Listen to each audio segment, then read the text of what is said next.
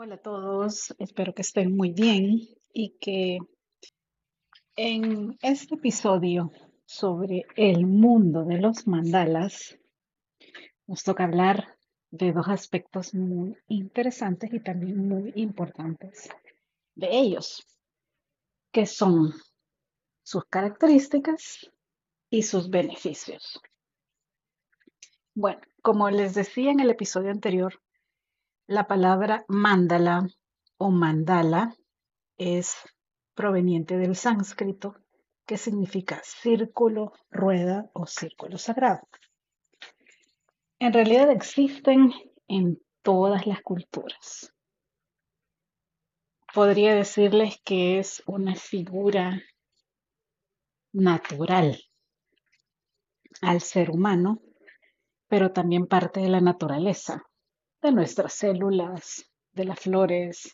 Bueno, hay muchas, muchas figuras que realmente describen la estructura mandálica de la naturaleza, solo que no le prestamos atención. Y sobre esto también hay mucho que decir en torno a cada cultura, porque si bien tienen un desarrollo muchísimo más grande y notable en Tíbet y la India. Como les menciono, sí los hay en la cultura celta, en Egipto, en los mayas, en las grandes culturas ancestrales de Sudamérica. Bueno, hay muchísimos, muchísimos formas de expresión del mandala. Por lo mismo, sus características pueden variar.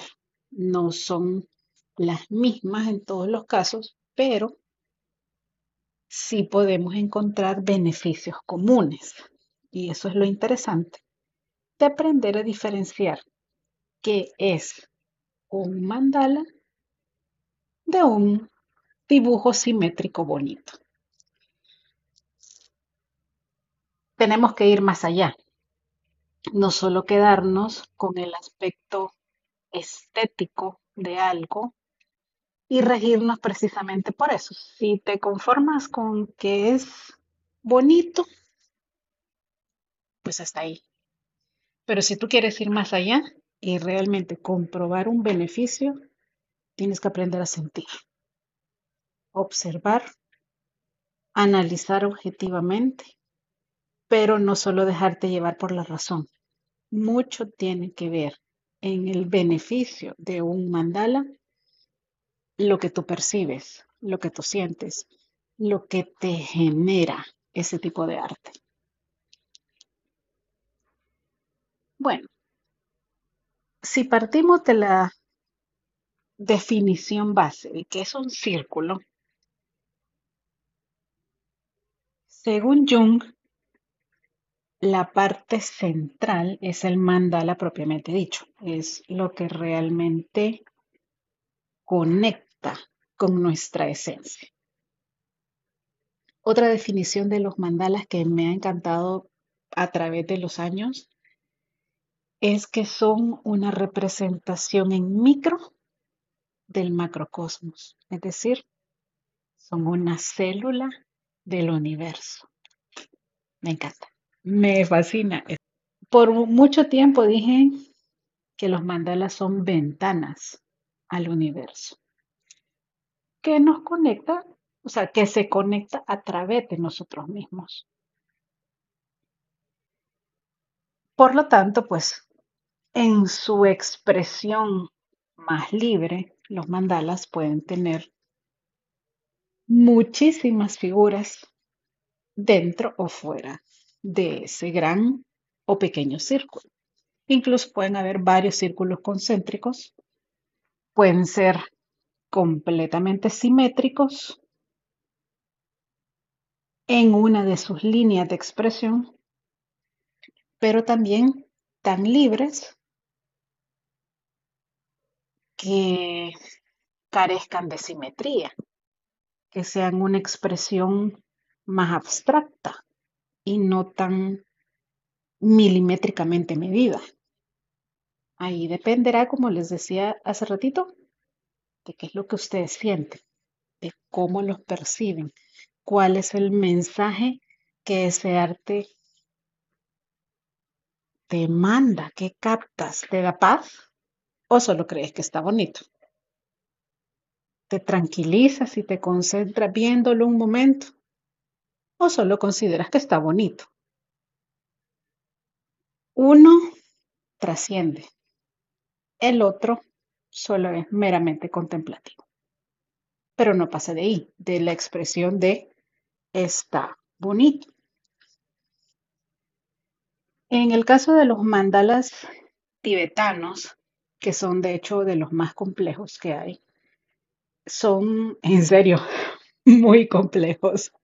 Justo estoy viendo el, el mío y bueno, sí hay un gran círculo en la parte externa, generalmente con un círculo o un cinturón de fuego, que es lo que se dice que quema la ignorancia, porque el mandala en esta tradición, en esta cultura, también representa un camino de crecimiento, es decir, de una persona que inicia su autodescubrimiento.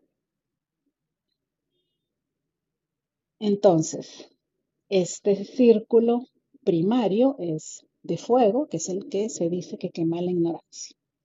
Después podemos encontrar diferentes elementos como flores, letras sánscritas, símbolos muy particulares de la cultura, eh, deidades que también son representativas de la cultura, algunas son zoomorfas, otras más de aspecto humanoide como nosotros. Luego se habla de, un, de una zona que es el diamante, que es como un cuadrado, que también tiene diferentes elementos. Es, eh, los mandalas tibetanos están impresionantemente llenos de detalles, pero no son figuras al azar. Todas tienen un significado y un porqué. Están puestos en cada sitio. De hecho, también tienen cuatro entradas o cuatro accesos que parecen como una letra T, que también puede ir de mayor a menor mientras se acercan a la parte central del mandala y que obviamente siguen relatando este camino de ascensión espiritual o de reencuentro con uno mismo. También podemos encontrar un sol, una luna en puntos cardinales diferentes y así sucesivamente, hasta llegar al centro. Hay mandalas mucho más sencillos a nivel de estructura, pero que sí pueden tener una base de simetría calculada, analizada, es decir, cuando un mandala se hace bajo parámetros de un conocimiento más profundo y especialmente cuando nosotros queremos provocar situaciones o que las personas, independientemente de que crean o no en ellos, que les gusten o no, o que se identifiquen o no, reciban un aporte positivo.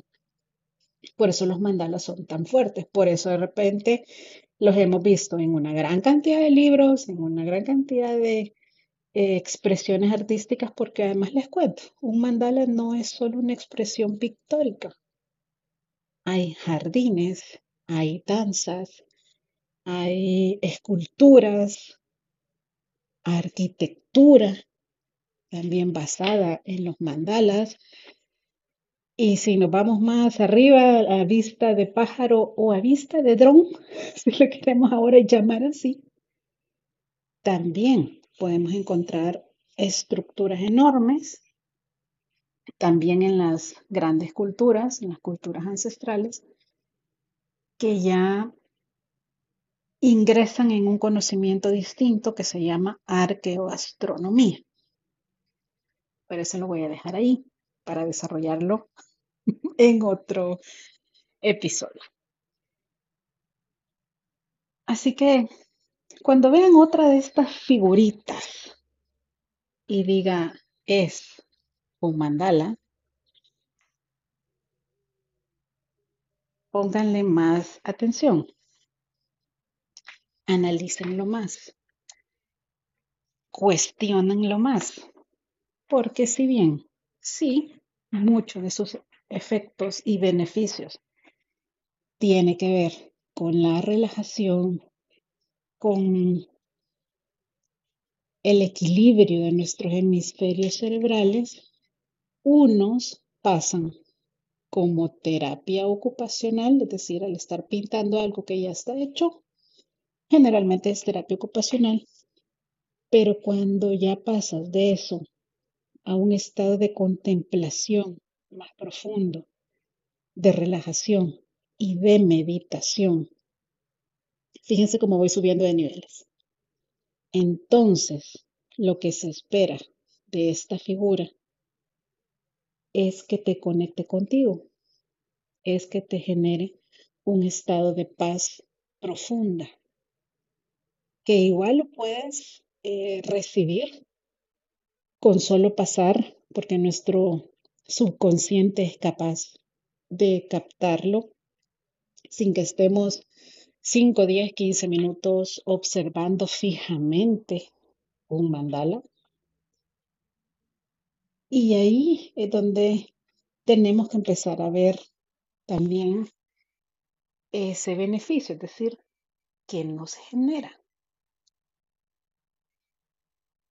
Yo lo resumiría en eso, en un estado de paz consciente, en un estado de gozo, en que calme esa vorágine de pensamientos con las que nos despertamos y acostamos Imagínense que pudiéramos contabilizar cuántos pensamientos tenemos al día,